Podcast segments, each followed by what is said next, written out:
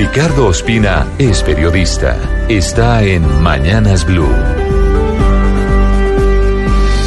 6 de la mañana y 23 minutos. Hablamos sobre la Justicia Especial de Paz, que sufrió por segunda vez un desplante de alias Iván Márquez, ex jefe negociador de las FARC y quien en teoría debería dar ejemplo a la antigua guerrillerada para el cumplimiento de lo pactado en Cuba y en el Teatro Colón. Esta vez Márquez no apareció, argumentando de nuevo problemas de seguridad para él y algunos incidentes que incluyen amenazas contra su familia. Lo que hay detrás es que Iván Luciano Marín, nombre de pila de Iván Márquez, está recorriendo un camino muy parecido al de su amigo y protegido alias El Paisa, a quien los magistrados de la JEP ordenaron capturar hace una semana ante los reiterados incumplimientos con el sistema de verdad, justicia, reparación y no repetición.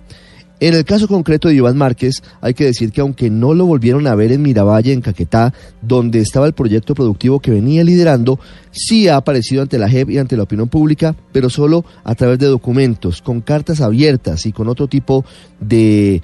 documentos criticando muchos aspectos de la implementación del acuerdo de paz. En cuanto al proceso judicial en su contra, se supo que hace pocos días su abogada radicó ante la misma Justicia Especial de Paz un documento en el que además de explicar su inasistencia presencial, Márquez relata, no sabemos su nivel de detalle y de compromiso, lo relacionado con el caso 001, es decir, con los secuestros en los que estuvo involucrado. La JEP le dio tres días a Iván Márquez para que entregue pruebas de las amenazas y seguimientos que dice haber tenido en su contra y contra su familia, para decidir si le concede un nuevo aplazamiento, lo que para muchos sería otra tomadura de pelo o de lo contrario citará audiencia para resolver un incidente de incumplimiento en su contra.